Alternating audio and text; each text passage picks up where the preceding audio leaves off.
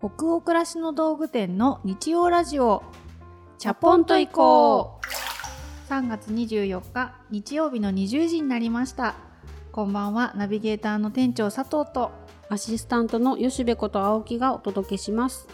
日曜ラジオチャポンと行こうでは明日から平日が始まるなという気分を皆様からのお便りをもとに女湯トークを繰り広げながらチャポンと緩めるラジオ番組です各週日曜日に放送しています。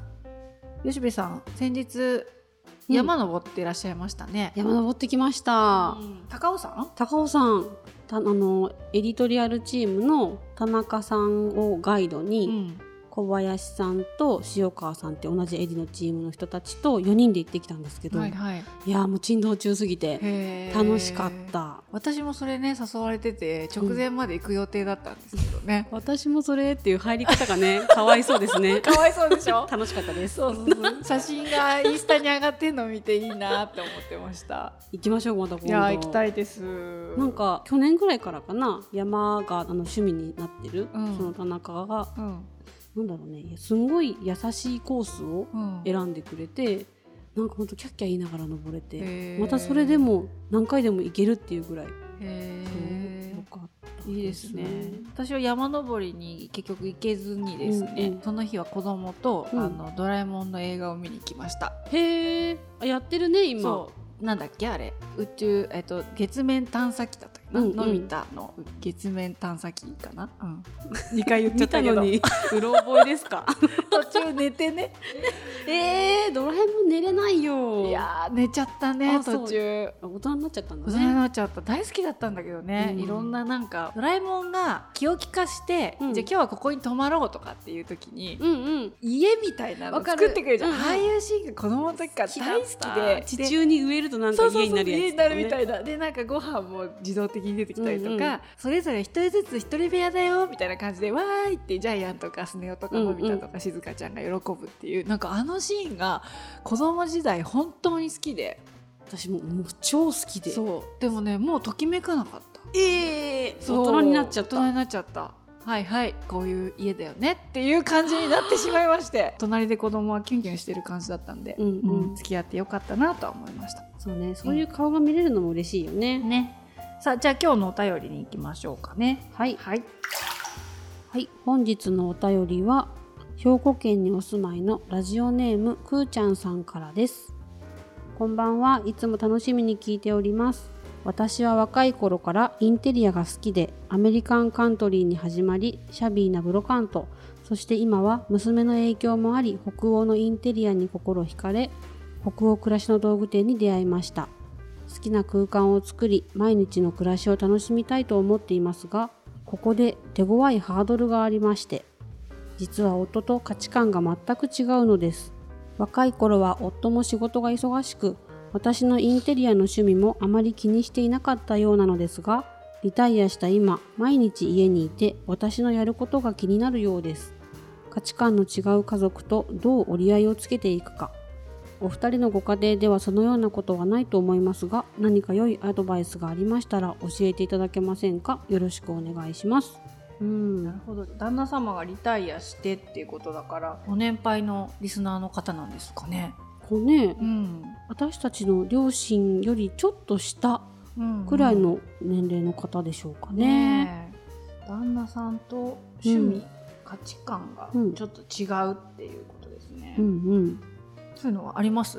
我が家は趣味価値観そんなに遠くはないとは思うんですけど、ん。どのぐらい置くか飾るかっていうのはちょっとだいぶ違うかもしれないです。あ夫はホテルみたいにうん。こう物がすっきりきれいに片付いてるっていうのが、多分大好きなんですね。こう情報量も整理されてストレスがないと思うんですけど、うん。私はなんかちょっとぐらい、ちょっとぐらいでもないな。なんか割と物が並んでてあ可愛いって思うものが一部屋にいくつかはあるみたいなのが好きで割と飾り好きだと思うんですね、っうんていう違いはあります、うんうんどう折り合いをつけてるか。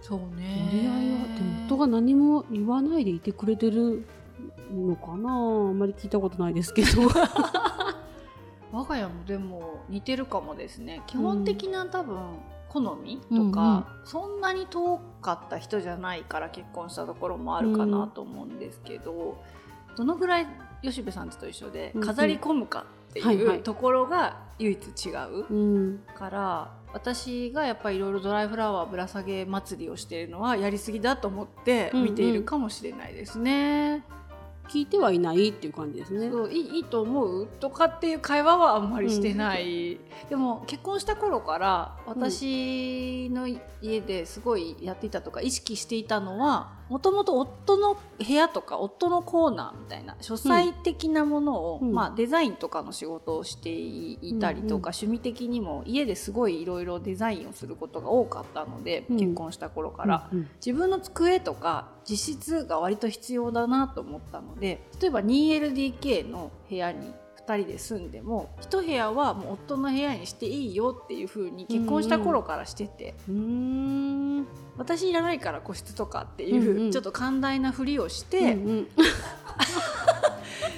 キッチンとかリビングは好き放題に飾るっていう。なんかそれすごい覚えがあるし今今も結構そう見えます。そう。うちの夫も吉部さんの家と一緒で、うん、すっきりした多分、何も飾ったりしない、うん、もう壁にかかってあるのは時計だけみたいなのが、多分好きなので。自分のコーナーでもう思う存分、本人にとって居心地がいいインテリアとかにしてもらってリビングは私もだからやりすぎないようには気をつけてるんだけど家族が居心地悪くなっちゃってもかわいそうだから、でもまあ程よくそこに自分の好みも足させてもらって、真ん中取ってるというか、でも夫の部屋よりは多分リビングとかキッチンの方が私の趣味よりっていう感じかな。だから集中したりあのゆっくり一人でっていう時は自分の部屋に行ったりもするからそこが夫にとって自分の好みのインテリアだから、うんうん、まあ、リビングで家族と過ごしたり食事したり、うん、なんかキッチンに立つ時とかは多分そんな嫌だとは思ってないのかな。うん。でもいいね。自分のスペースがあるっていうのは、うん、自分たちもやっぱ嬉しいもんね。私がたまたまキッチンで過ごすことが多いから私の好きなものが溢れてるけど、うんうん夫夫はどこで過ごしているんだろう。どこいるんですか？どこにソファー？こたつ？そうですね。でもソファーとクッションがあれば夫は自由にしてますね。いろんなところに横たわっているの見かけます。リラックスはできてるのかな？でもなんかもっと物少なくなったらいいなとは思ってるんじゃないかなって思ってますうちもそれは一緒な気がしますけど、うん、少なくしてないんでしょ？飾り立ててる？吉部の。飾り立ててます。ね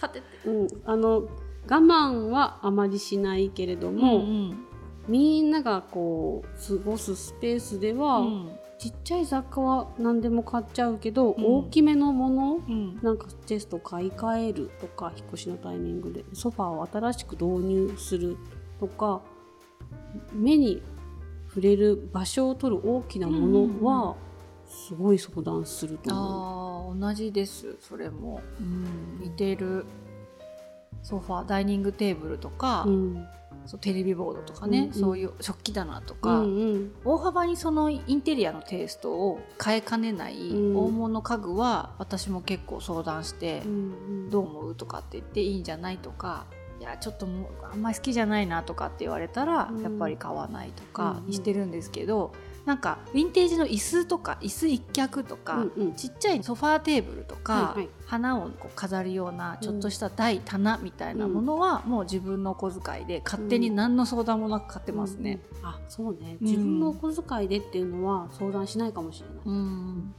なんか2人で話し合って決める領域と、うん、自分の好みで自分のお小遣いで決めて買えるものを、うん、なんかうまくリビングにもミックスしてるから、うんうん、まあなんか尊重し合うとかって言ったらなんか綺麗事になっちゃうけど、うん、なんかお互いがその我慢と歩み寄りと気持ちいいの、なんかこう間を行き来するみたいな感じで、あの結婚してすごく思ったのは自分の好みだけでインテリアを作ってた時より楽しいです。制約があった方が、うんうんうん、一緒に住む家族のこととかも考えながら、うん、自分だけだったらここまで飾っちゃうけど、うん。こんぐらいで終わらしておこうとか、うんうん。本当に一人の好みだったらこういうテーブル欲しいんだけど違う人も住んでるからなっていうところでちょっとなんて言うんだろうユニセックスなデザインのものを選んだりとかすることで自分も新しい領域を結構勉強できたのはあるかも。へうん。一え人暮らしした時の方がもっとなんかか可愛く飾り立ててたんだけど、やっぱりすごいシンプルデザインが好きだったので、うん。夫が。うまくこうそこで化学反応が起きて、うん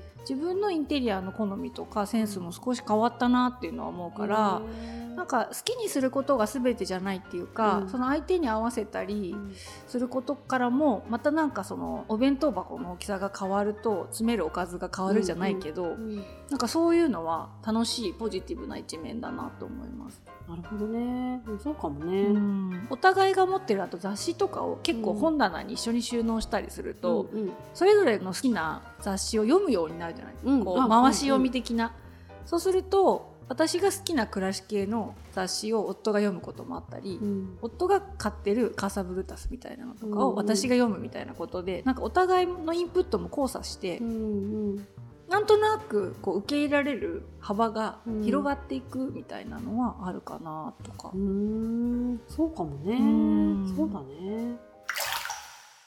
このね、くーちゃんさんからいただいたお便りを改めて見直してみるとうん。リタイアされた旦那様お家にいてっていうことだから一緒に過ごせる時間が、うん。あの以前よりはたっぷりあるのかなと思うとなんか一緒に大きめの家具屋さん、うんうん。なんか大塚家具みたいなとこでもいいと思うし、アクタスみたいなところとか、うんうんちょっとお出かけがてら行ってみてこんな家具いいよねあんな家具いいよねっていうのをすり込んでいくとか。で も改めてお互いの趣味がねお出かるかもしれないしね。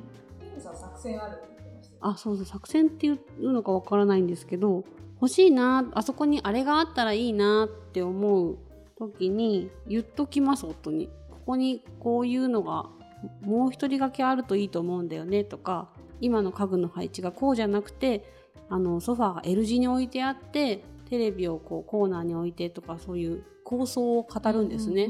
そしたら「ああそれいいね」とかっていう反応があったものはいいんだなと思って ソファー選びを始めていたりうんうん。でいざ見つかったらこの間言ってたあの話の良さそうなのがあるんだけどってうん。見せて、あいいねってなれば買うみたいな、そういう。んなんでしょうね。ちょっと大きいものの買う時の相談の方法は今例で挙げるとそんな感じかもしれない。ちゃんと準備運動してるんですね。買うってところまでのこう助走期間みたいなね、そうそう決して私は衝動で言ってるんじゃないよ。前々から考えていたんですよっていう。うんうんうんうん。価値観っていうか、うん、お互いのその情報のすり合わせ期間みたいなものを持つとかはうんうん。もしかしたら面白いかなって思います、うん。いろんなものを一緒に見たりいつも読まないような雑誌を一緒にめくってみたりして、うん。あこんなのもいいねっていうちょっと客観から言うっていうか、うん。私がこれが好きだからこういうソファー欲しいのとかっていうよりは、うん。あ今の時代こういうのもいいんだねみたいな、う ん ちょっとよそごと的にうんうん、あ言ってみるとか、うんうん。うん。そうおー男の人だったらなんかそういうの なるほど。今そういう感じ来てるんだとか、うんうん。なんか今の家だったら今までこういうの使ってたけど子供も成長しちゃったからこういう感じにしたらすごいシンプルに暮らせそうだよねとかっていう、うんうんちょっとロジックに訴えていくとかうん、はそれ。もいいかもうね、ん。あでもそういうのちょこちょこやっぱ喋ってるかもしれない、うん。こういう空間にしていきたいみたいな、うんなんかお互いのセンスとか好みの違いをあからさまにしてうん。インテリアとか話し合うともううまくいかない、うんいく過程ないんじゃないかってうちも多分そうですね、うんうん。なんかそこに触れずになんとなくこう、うんうん納得し合える着地点を探すみたいなことでしかなくない？なんかそうね。もうインテリアの好みって。そうね、うん。完全に折り合うのも大変だろうから、うんうん。折り合わずにそうそうそうそう。シュルシュルっと。そう。だけど自分もそこに住んで嫌じゃないインテリアにするって、うんうん私はとても仕事と似ててみんなが思うこととかみんなが気持ちいいと思うことが一つじゃないからこそその制約をどこに着地させてそれなりにみんな嫌じゃないにするかとか考えるの結構好きなのでうんうん。インテリアとかも似てるかも考え方、似てるかも、うん。でも自分好みにするることだけが幸せじゃないしね。そうだね、うん。という感じですかね。はい。なんか結婚してから今住んでる家が4軒目なんですけど思いを馳せちゃった。4軒分。どうやってきたかな。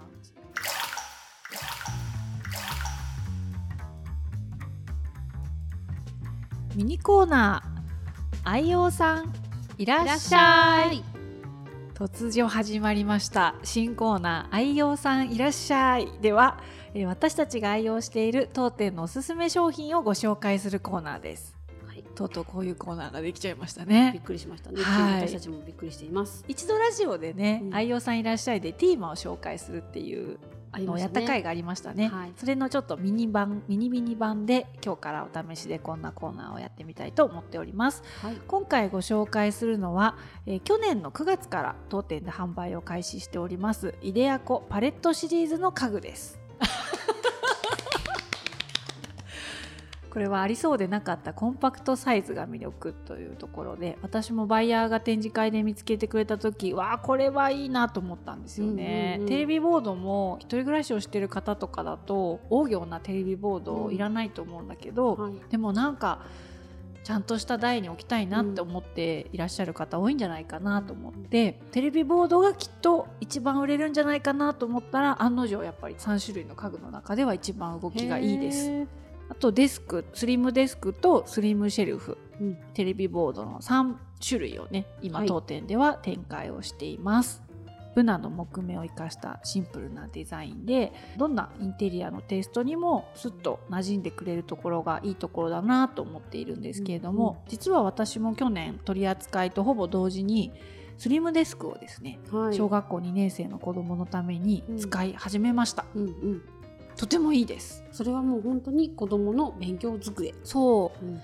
あの入学の時になんかお祝いで立派な学習机買ってあげようかなと思ったんだけどほとんど先輩お母さんに聞くと、うん。机に座って勉強しないって言うから、うんうん、まあもうちょっと、うん生活スタイル見えてきてから買ってあげてもいいかなと思って、うん。ダイニングテーブルだけで家では勉強してたんだけど、うんやっぱりお友達の家に遊びに行ったりすると自分の部屋があるとか、うん、自分の机があるっていうのを見てくるじゃないですか、あーいつか自分も欲しいなっていうことを子供が言い始めたんだけど立派な机がいる頃にはいわゆる学習机じゃなくって普通のフラットの大きなサイズの夫が使ってる仕事机みたいなのを買ってあげるのもありかなと思って、うんうん。そこまでの、まあ、数年間スリムデスクを子供に使わせて子供にもっと大きな机が必要になったらその今のスリムデスクを私がもらって自分の仕事机か、うんうん。あのお化粧台ドレッサーにしようかなと思ってうん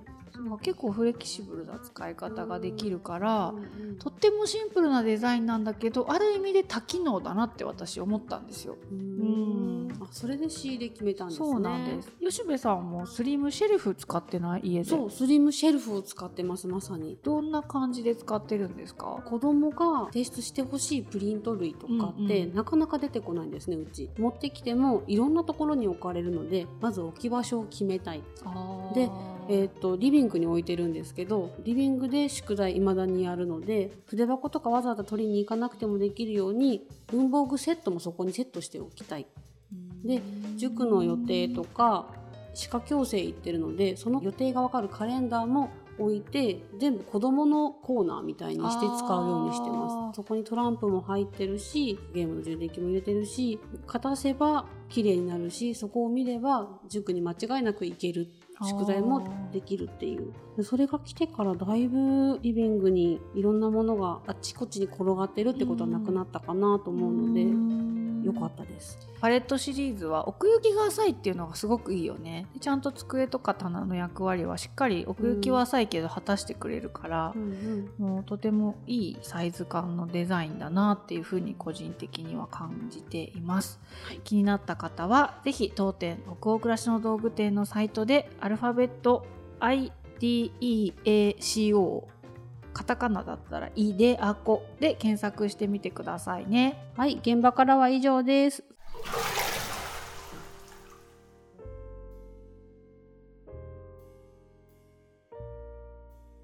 さて今夜の日曜ラジオチャポンと以降はここまでです。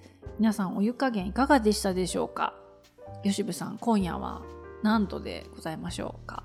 今夜は36度。おぬるい一番ぬるいかな。そうですね、うん。ぬるい回になりましたね、うんうん。インテリアの好みの違い価値観の違いという話だったんですけれどもはい。皆さんの気分が今日も少しでも緩まると嬉しいです。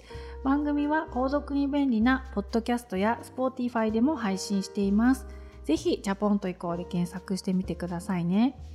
引き続きお便りも募集しております。ねこれ切にお待ちしておりますよね。切にってすごい強い。感想やご意見ご質問などぜひお気軽にページ後半のフォームからお寄せいただければ嬉しいです。はい全国のハガキ職人さんお便りどしどしお待ちしております。それでは明日からもマイペースでチャポンと緩やかにいきましょう。ナビゲーターの店長佐藤とアシスタントの吉部こと青木がお届けしました。それではおやすみなさい。おやすみなさい